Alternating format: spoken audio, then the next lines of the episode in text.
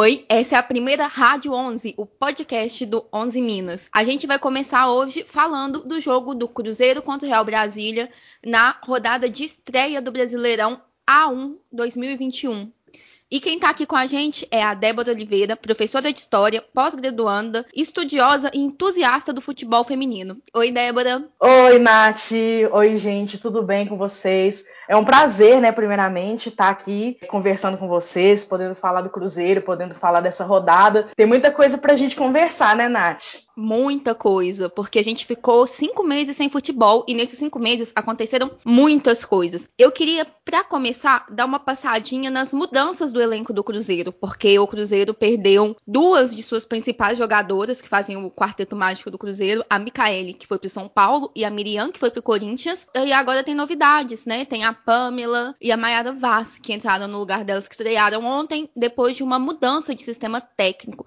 Eu queria que você, pra, primeiro, avaliasse o jogo, pensando nessas mudanças, com o que você viu ontem e o que, com o que você estava acostumado, acostumada a ver até ano passado. É, assim, eu gostaria primeiro, né, nesse assunto, de destacar ainda assim a Camila Menezes, né, que era a nossa goleira número um, e também saiu. É, eu também achei que foi uma baixa, afinal de contas era uma goleira que a gente tinha confiança, né, desses últimos campeonatos que ela disputou, embora o A1 não tenha sido a titularidade dela, mas eu também achei que foi uma baixa. E pensando assim nessas novas contratações e tal, a gente percebe uma mudança na preferência, né, que o clube deu para essas novas contratações em relação às contratações é, do ano anterior, né? Quando quando a gente pensa nas jogadoras que vieram e, enfim, as jogadoras que chegaram agora, eu queria falar pensando no jogo, no tanto que a Mayara Vaz se destacou, assim. Muito boa jogadora, gostei demais do que eu vi em campo, embora a, a jogada do gol, né, que resultou lá no gol do Real Brasília, tenha sido uma jogada que começou numa, numa roubada de bola, né? Tava com ela ali e tal. Mas pensando nessas contratações novas, eu achei a Mayara Vaz muito boa e até a Rebeca Prado entrou muito muito bem no jogo também, assim, fez umas interceptações ali na esquerda e eu senti até uma segurança nela. Além disso, a Pamela, que eu acho que chega mesmo para fazer um papel tradicional de camisa 9, né? Aquela centroavante que consegue jogar de costa pro gol, que consegue é, chamar falta e, enfim, até o Cello falou nas entrevistas o tanto que é por causa dessa característica dela, as pontas e as laterais vão ter que trabalhar muito, né, Nath? Pois é, eu sou fã da Mayara Vaz. Eu tava até comentando no Twitter que eu fiquei muito feliz quando eu soube que ela vinha, porque assim, a gente tem uns jeitinhos de descobrir as coisas antes e quando eu descobri eu passo para vocês. Mas eu fiquei muito feliz quando eu soube que ela vinha, porque eu gosto muito do futebol da Maiara. Ela jogou muito bem ontem. A Pamela me chamou muito a atenção o fato dela buscar muito jogo, porque ontem o Cruzeiro teve uma dificuldadezinha na saída de bola, então ela estava voltando muito na zaga. E é bom ver que, a, que apesar dela ser uma nova característica, quando precisar dela buscar jogo, ela também vai. Isso foi muito uhum. bom de ver. Foi, foi mesmo. E assim, gente, o tanto que ela apanhou naquele jogo ontem, hein? Eu acho que a gente vai falar disso um pouco mais pra frente frente, mas desde o começo é bom ressaltar, porque ela chamou jogo, quem chama jogo sofre, tanto que aquele time estava batendo,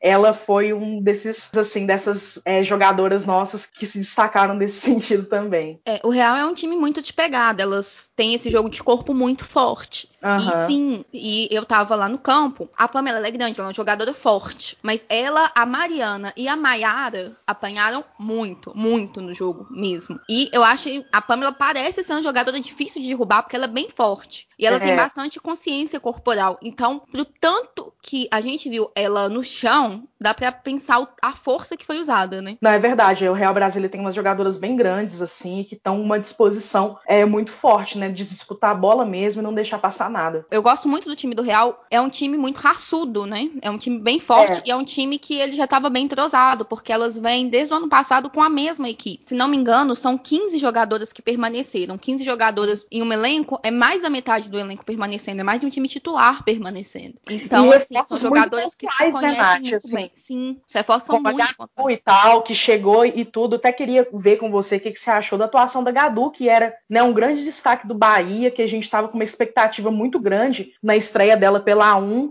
Eu achei assim que o nome dela foi muito pouco falado no jogo, sabe? Eu queria saber o que, que você achou. Então, Eu queria muito ver a Gadu em campo também, por tudo que ela fez na A2, pelo tanto que ela jogou no Bahia. Eu esperava que ela não fosse jogar por causa da lesão, a gente não sabia que ela estava treinando, mas hum. apareceu na escalação, assim, de surpresa. Para mim, pelo menos, foi uma surpresa. E eu esperava mais. É.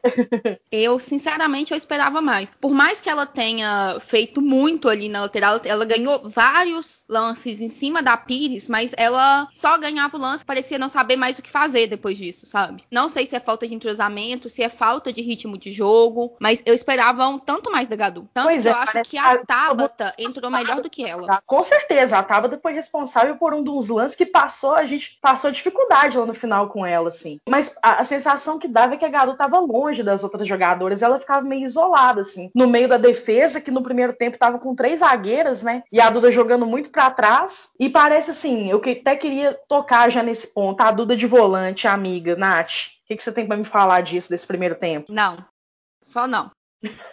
eu, eu acho que a tecla que eu mais bato no futebol feminino de Minas, a Duda não é volante. A Duda não é volante. Eu entendo o sistema tático do Cello, eu entendo que ele gosta de ter jogadoras que variem de posição, mas hum. a gente viu ontem que eu não sei quando vocês vão ouvir, mas a gente tá gravando na segunda-feira pós-jogo, essa mudança muito grande, sabe, do primeiro pro segundo tempo, porque hum. ele colocou a Capelinha como uma terceira zagueira. E muitas vezes saía a Pires, saía a Tamires e a Capelinha ficava. E a hum. Capelinha, hum. ela tem, ela é muito boa armando. Então, com a Capelinha lá atrás, a Duda também teve que recuar. Uhum. E ficava nessa inversão Duda Maiara. E a Duda é uma jogadora que todo mundo sabe. A Duda é extremamente habilidosa, mas a Duda é uma jogadora pesada. Não é uma jogadora uhum. que você espera que vá correr o campo todo, não é uma jogadora de velocidade, por, uhum. feito a Vanessa, por exemplo. Então, uhum. pareceu que isso recuou muito o time. O time, além de o time ficou recuado e perdeu muito meio campo. A gente via no primeiro tempo que o Real trabalhava bastante as bolas longas sem ser incomodado. Tanto que o gol surgiu de uma bola longa. Surgiu de uma uhum. bola longa depois de uma depois de uma inversão de lado, mas você via que elas trabalhavam sem ser incomodadas e o Cruzeiro estava todo atrás da linha do meio campo. Eu até cheguei a comentar que a Pamela, ela é uma camisa 9, mas muitas vezes ela ia até depois do meio campo buscar a bola, porque a bola não estava chegando. O uhum. meio campo do Cruzeiro no primeiro tempo ele não existia. Quando adiantou um pouco mais, quando soltou um pouco mais a capelinha e a Duda e a Maiara puderam ficar mais soltas e consertou a posição das laterais, o time fluiu muito mais em campo. Pois é, não, na, nas observações que eu estava fazendo aqui, o time é, no segundo tempo ele é outro time, assim, é, é, outra é outra coisa. Porque a capelinha, igual você estava falando, ela tem um passe excelente mas e um passe de longa distância, né, além disso, mas é um passe que ele vai funcionar a partir desse segundo terço do campo, né? E a Duda ocupando mais espaço a partir desse último terço do campo, que é o que o pessoal tá falando hoje quando a gente vai dividir, né? Então, é fundamental que essas jogadoras estejam nessas posições que elas conseguem render, porque eu acho a Capelinha uma jogadora excelente, ela, eu, na minha opinião, ela joga em qualquer posição colocar ela jogando. É uma das principais jogadoras do Cruzeiro, destaque no primeiro tempo, do segundo tempo, que o passe saiu dela também pro gol do Cruzeiro, né, lá no final. Mas, assim, é, precisam deixar com que essas jogadoras consigam criar, né, as, as, as criar a, a, as jogadas que elas conseguem nas suas posições que elas rendem mais. Então, eu entendo, né, até que o Cello tinha falado mesmo na entrevista pós-jogo, não sei se foi nem respondendo a sua pergunta, Nath, lá na entrevista que ele deu, que ele falando que gosta, né, de ter essa, esse esquema tático que consegue, às vezes, surpreender o adversário e podendo fazer movimentações no time dentro de campo sem fazer alterações. Mas essas jogadoras precisam ser valorizadas nessas posições que elas já ocupam. A Duda ela é muito habilidosa e sofre muito com isso quando tá lá na frente, né? Armando e disputando. E aí, quando ela tá armando, eu acho também que consegue até soltar um pouco mais a Vanessinha, soltar a Mariana, como começou a acontecer também. Porque em determinado momento do jogo a gente via a Vanessinha no meio tentando armar uma jogada. É coisa que ela consegue fazer, mas não é a principal característica, né? Então, é, voltando um pouquinho no que você falou sobre a capelinha. Eu não gostei do primeiro tempo dela. E aqui no 11 Minas, a gente tem o Fábio, que é de Capelinha. Então, assim, nós somos Capelinha fãs. Mas eu não é, gostei do primeiro tempo da Capelinha. Eu achei. Não gostei dela como zagueira. Eu até comentei na pergunta mesmo que eu não achei que ela rendeu uhum. na zaga. Eu entendi a variação de sistema tático que o Cello gosta. Eu entendo a característica dele. A gente até, quando a gente foi fazer. Foi palpitar na escalação, a gente ficou em dúvida com questão do esquema. Que esquema que a gente ia uhum. colocar e não colocou nenhum, justamente por isso, porque ele gosta de jogadoras variando posição dentro do campo durante o jogo. Você vê, por exemplo, é. Que a Mariana, a Mariana jogou nas duas pontas durante o jogo. Inclusive, foi no, principalmente e, uma movimentação entre ela e a Vanessa que foi bem interessante nessa inversão. Sim, inclusive o que jogou Mariana ontem. Não é sem condições. Foi Mariana, muito. Ontem para mim a melhor em campo foi a Mariana, sem sombra de dúvidas. Uhum. Mariana, ela fez, aconteceu, ela tava na zaga, tava no meio, buscava bola, ajudava a defender, recompunha, tacava bem. Ela merecia esse gol que ela tava tentando, já tinha um tempinho, inclusive, né?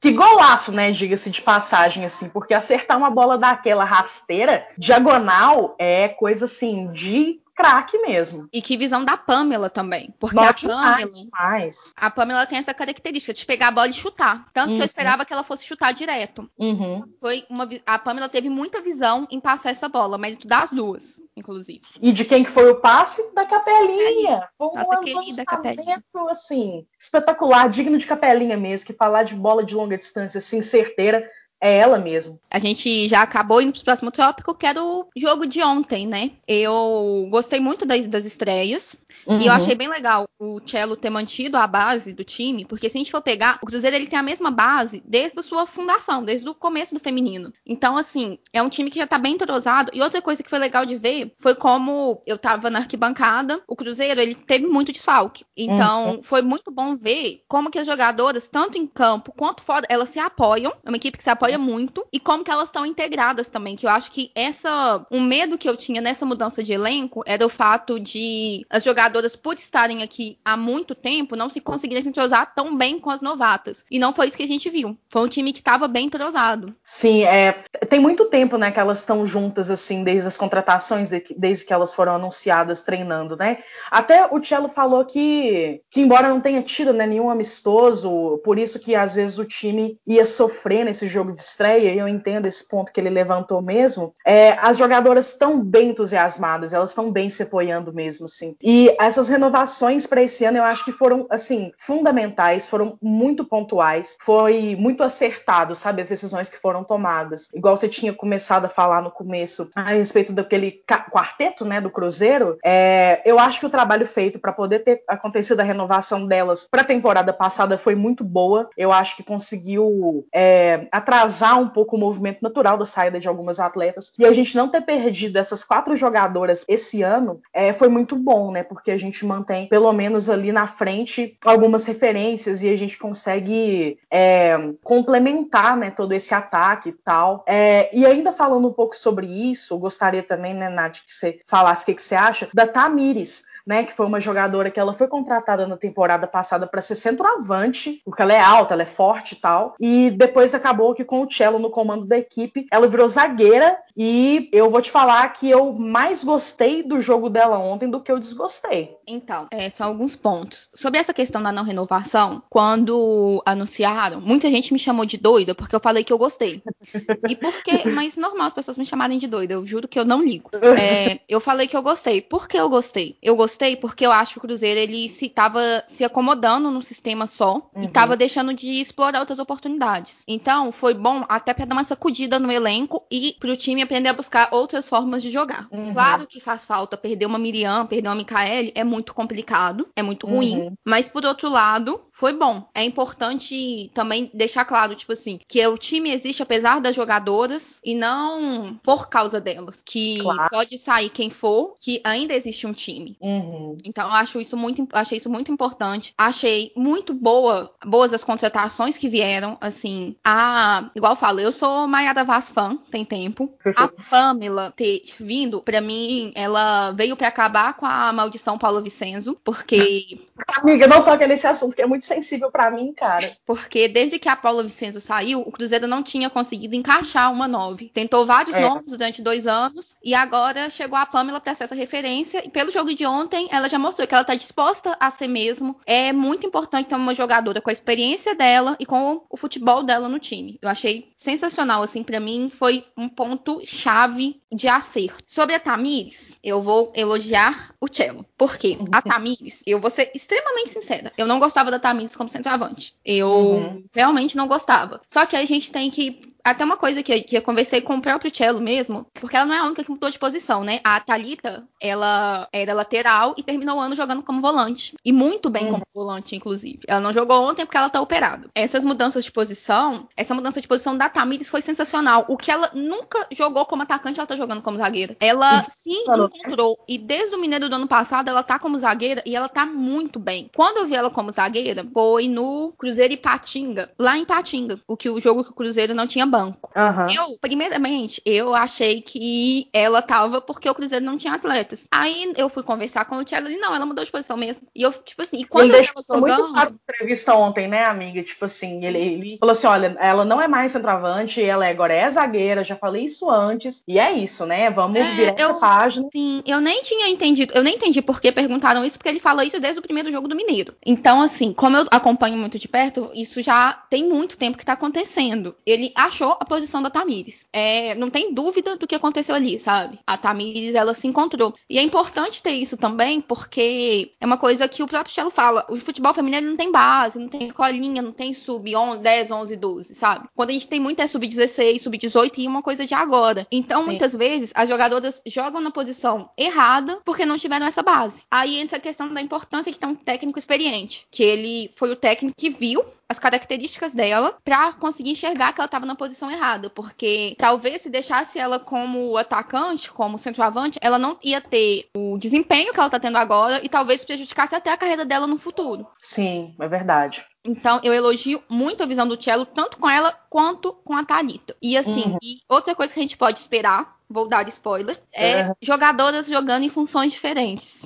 tá? Porque é uma coisa que a gente sabe que o Cello faz, é uma coisa que ele gosta, e a gente tem algumas jogadoras nesse elenco que são polivalentes. Então, a gente pode esperar ver bastante essa variação. Jogadora, um jogo na lateral, outra como volante, jogadora um dia como meio, outro como volante, um dia como volante, outro como zagueira. Uhum. Porque é uma característica dele mesmo. Ele fala que pra ele, to- por ele, todas as jogadoras atuariam em pelo menos duas posições e é isso que ele tá tentando fazer. Então, assim, não se surpreendam, porque isso tá sendo treinado. Como eu sei que tá sendo treinado, porque ele falou comigo, porque esse vírus bendito não deixa a gente ver treino mais, né? Pois é, ele falou mesmo que as posições, né? Ele falou na entrevista que estão sendo treinadas e muito bem treinadas. E além disso, o, o Cello tinha destacado, né, na entrevista mesmo, de que estava sendo tudo muito bem treinado, treinado e muito bem treinado. Essa variação de posições, eu acho, quando perguntaram ele a respeito da posição da capelinha. E isso é muito interessante, assim. Eu acho que até uma coisa que a gente pode falar mais pra frente é sobre o equilíbrio do campeonato. Ele tinha destacado isso já, né? Sobre o quanto que esse campeonato vai ser equilibrado. Tivemos muitos empates, né, nessa primeira rodada. Eu acho que vale comentário.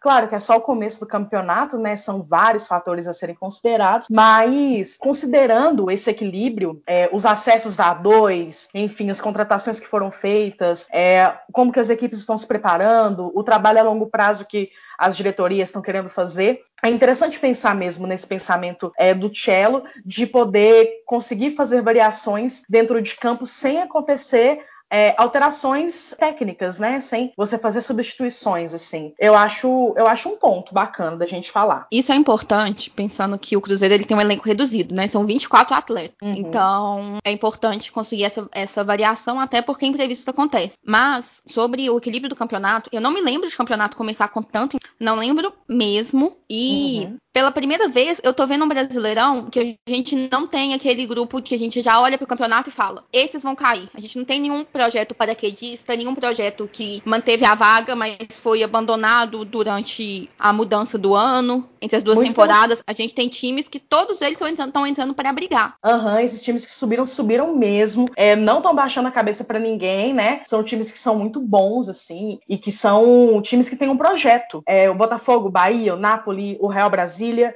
que tem um projeto e tem uma vontade. E o Real Brasília, é, ontem, assim, jogou muito de igual para igual com o Cruzeiro, deu muita pressão. É, eu acho que até no primeiro tempo tiveram chance de ampliar o placar e deixar a gente numa situação muito mais desfavorável do que a gente já estava no segundo tempo, né? Então, assim, é um campeonato muito equilibrado. É, tá todo mundo pensando, sabe, Nath? Eu até acho bacana você falar pra gente agora, na Supercopa é, de 2022. Sim, vamos ter Supercopa, Supercopa do Brasil. Eu tava fazendo umas contas e provavelmente, como tem essa regra de que não vão ter dois times do mesmo estado, pela quantidade de estados, uhum. é, só vão ter se sobrar vaga entre os entre série A1 e série A2, porque as vagas vão ser distribuídas entre os 12 que ficarem na A1 e os 4 que subirem na A2. É uhum. muito provável que os times que não forem rebaixados, existe essa uma grande possibilidade de todos os times que não forem rebaixados jogarem a Supercopa, que é muito importante, porque o feminino ele precisa de calendário. Se a gente for pensar que a gente está em, tá em, abril e o campeonato está começando agora. Então, assim, precisa desse calendário. E a gente vê muita. E, tipo assim, até pela diferença das federações. Porque, por exemplo, em São Paulo, o calendário ele é muito melhor que aqui em Minas. É o exemplo nacional para o futebol feminino, de serviço bem feito. Então, assim, isso ajuda até as jogadas a terem ritmo, ajuda as equipes também, porque são duas competições diferentes, com propostas diferentes, com o esquema de jogo, o, a Supercopa ela já é todo, toda mata-mata, então ela diminui um pouco o favoritismo que a gente vê no A1. Vai ser, eu acho, eu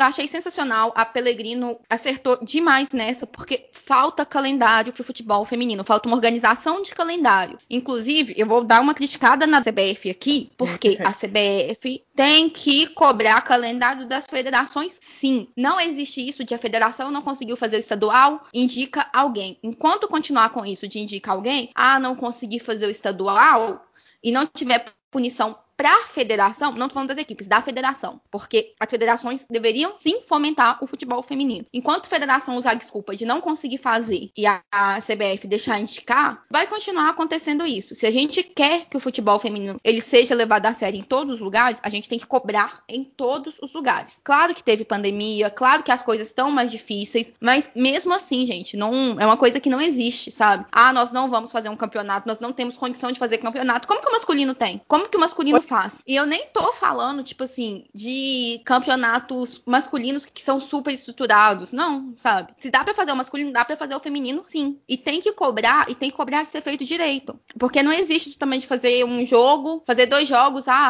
a final e quem ganhar vai, sabe? Organiza. Ter campeonato feminino, porque ou porque não tem time, ou porque a federação fala que não dá conta, só deixa muito claro o descaso que tá acontecendo, sabe? Uhum. Porque tem um ano inteiro para preparar. Tem um ano inteiro para você fomentar, para chegar chegar lá em outubro, novembro, dezembro, você conseguir fazer um campeonato. Mulher jogando futebol tem em todo lugar. Exatamente. Além disso, tem gente muito disposta, né, Nath, a pensar sobre isso. Gente muito disposta a elaborar calendário, gente disposta a pensar como que vai ser organizada essas coisas, né? E gente disposta a fazer com que o futebol feminino brasileiro alcance outros objetivos, a não ser ser findado nele mesmo, né? Então, falta muito o que você está falando, né? Essa boa vontade vontade, é, porque o descaso é muito grande e além disso, né, assim, é como se essas pessoas elas não tivessem a mínima vontade, né, de conseguir levar aquilo tudo para frente, o que é um absurdo, porque cada vez mais a gente está conseguindo observar, né, diversas mulheres, meninas jogando bola e querendo jogar bola e precisa do incentivo. Nisso a gente, por isso que a gente trava essa luta, né? Por isso que a gente está falando de divulgação, por isso que a gente está estudando esse futebol e falando para as pessoas que, olha, é possível sim, é muito possível possível e vocês não, não pode ficar deixando de lado essas coisas, não. É possível desde que tenha vontade, né? É, exatamente. A questão toda é essa. É possível desde que se tenha boa vontade. Porque hum. a partir do momento que se faz de qualquer jeito, é muito fácil fazer de qualquer jeito e falar, ah, não cresce Uhum. Mas não cresce por quê? A gente vê, quando tem vontade, cresce. São Paulo é exemplo para o Brasil inteiro. Quando tem boa vontade, acontece. E aqui em Minas, além de terem pessoas é, nos bastidores que são muito boas para pensar um futebol feminino mineiro interessante, existem muitas mulheres e meninas jogadoras de futebol aqui em Minas Gerais que precisam ser valorizadas e a gente tem que fazer com que elas também fiquem aqui em Minas Gerais, né? Para gente, é, para fazer com que a gente consiga fortalecer o nosso futebol futebol, com além do Campeonato Mineiro, outras coisas também, ter um calendário mais adequado e fazer com que a gente se fortaleça. Por isso que a gente está nessa luta, por isso que a gente está batendo. Exatamente. E a gente corre, a gente ainda está correndo um risco gigantesco de perder toda uma geração de jogadoras pela forma como se deu a profissionalização aqui, porque cria uhum. um limbo entre profissional e várzea. As duas áreas acabam não conversando e muitos talentos que estão na várzea, porque o futebol feminino ele não tem base, vão acabar se perdendo nessa. Mas volta, falando em futebol feminino mineiro, a gente vai ter que entrar no tema arbitragem.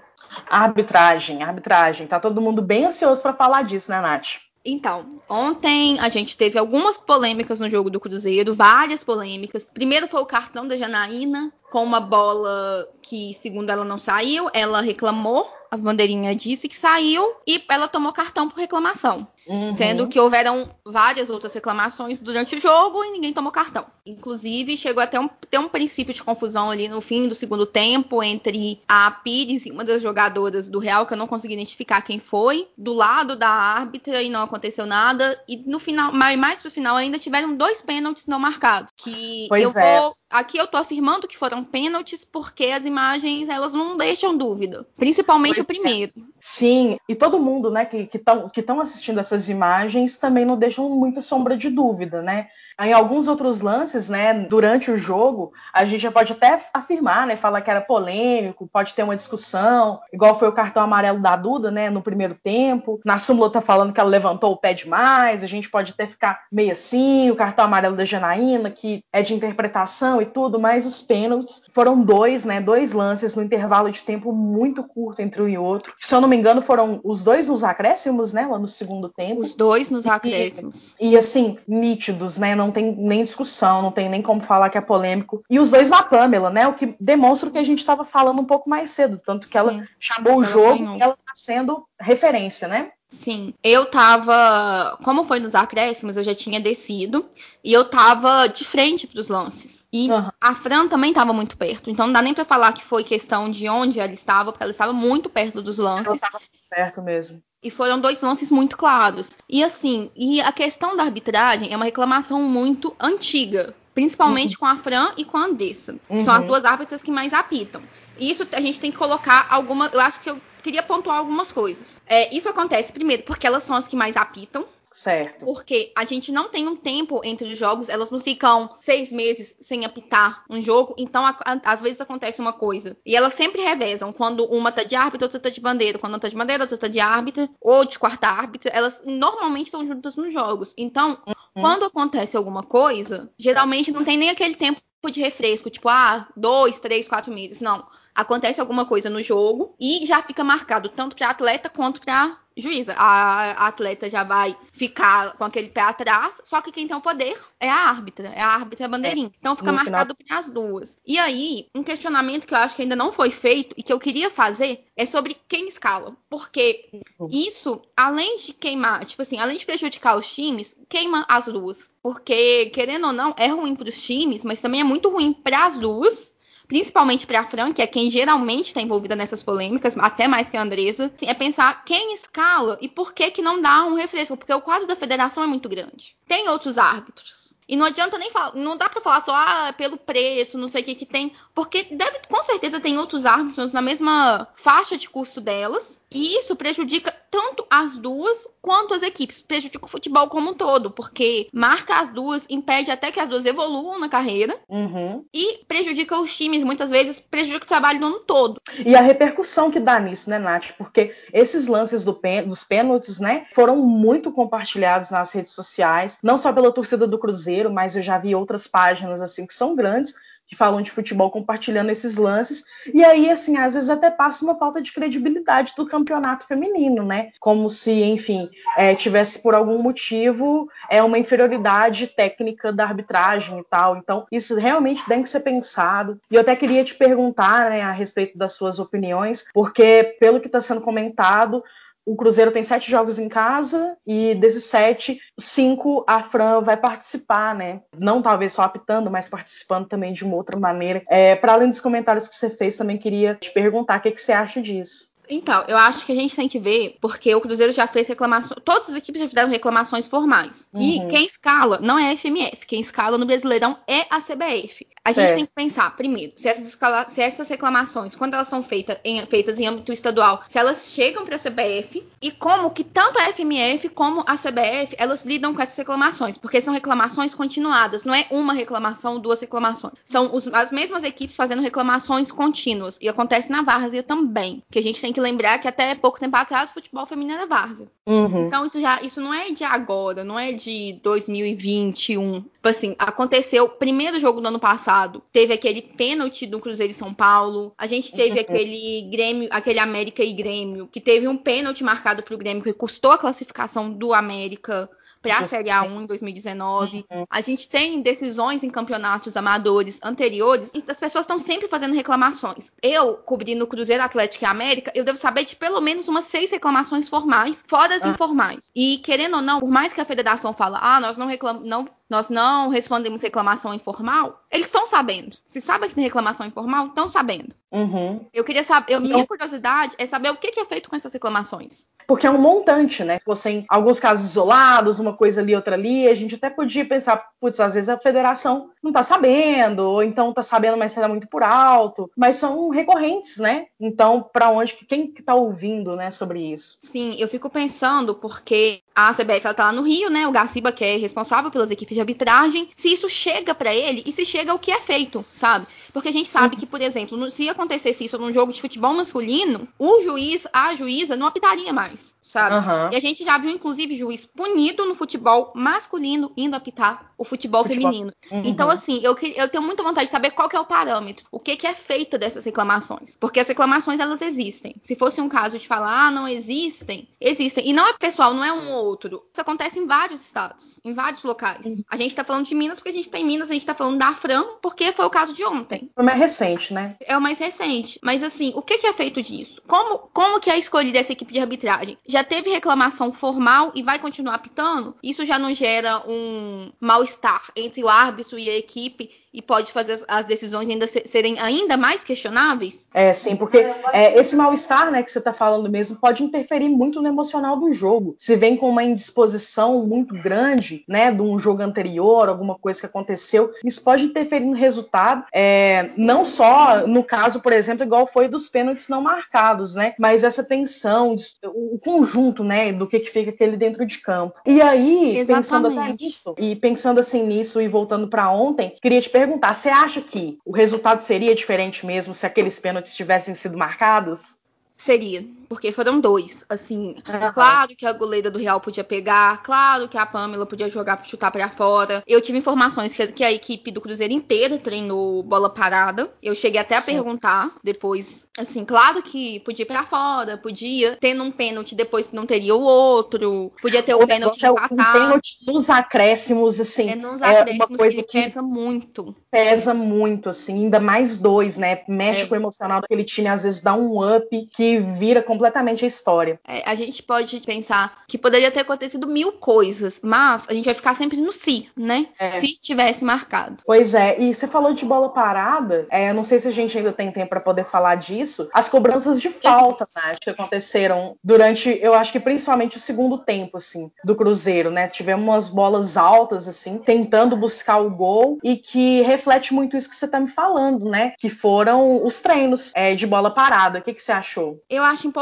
eu gostei muito. E ano passado, um grande problema que o Cruzeiro teve era a falta de efetividade, né? Criava Hum. muito, não conseguia fazer gol. Eu acho muito importante estar treinando chute a gol, bola parada. E o Cruzeiro tem jogadoras que são muito boas nisso, mas futebol, muito é talento, mas muito é treino. Então, assim, eu acho bem importante estar tentando isso. Isso mostra que a comissão técnica ela tá percebendo as dificuldades da equipe. É, pois é, e no jogo, né, a gente falando dele agora para além um pouco da arbitragem, é, o Cruzeiro foi menos efetivo, né, lá no ataque, assim, a goleira do Real Brasília trabalhou pouco, é, quando ela teve que trabalhar, ela trabalhou muito bem, né, diga-se de passagem, vamos exaltar a goleira do Real, e, mas trabalhou muito pouco, é, se a gente comparar com a Mari Camilo, né. Inclusive, Mari Camilo, pra mim, é futuro da seleção. Futuro. Eu sempre falo isso. A Mari Camilo, ela é uma goleira muito boa. Desde antes do Grêmio, né, assim, já se destacava desde Vitória. muito, nossa, muito. Então, assim, ela trabalhou muito bem. A goleira do Real foi sensacional. Mas ela foi muito pouco cobrada, porque é realmente é uma dificuldade que o Cruzeiro vem tendo. E eu acho que isso ontem pesou muito pela questão da criação, que é a efetividade na hora de definir os lances. Mas isso é papo pra outro dia, porque a gente já tá acabando nosso tempo aqui. Queria agradecer muito a Débora ah, por ter participar do nosso piloto da Rádio 11. É uma honra, né, na verdade, se a gente parar pra pensar, nossa senhora, o primeiro episódio de vocês que é o futuro da gente, é, é incrível isso. Eu tô muito feliz, tô muito, muito honrada mesmo. Quero, né, até me colocar à disposição aqui para qualquer coisa que vocês precisarem. É, tô aí. Nossa, é, Cruzeiro, ixi, eu poderia falar disso a noite inteira se deixar. Você tem que me cortar mesmo. Ai, Débora, né? a gente, a gente precisa de 100 mil reais, assim, é pra qualquer coisa, então. então é isso, ficamos por aqui. Sigam lá, 11minas.com.br. Nossas matérias vão estar lá, catarse.me barra 11minas. Nosso financiamento coletivo tá aberto, nós estamos abertos a propostas de patrocínio também. A Rádio 11 fica por aqui e voltamos assim que der. Obrigadão, Débora. Tchau, gente, foi um prazer. Beijos.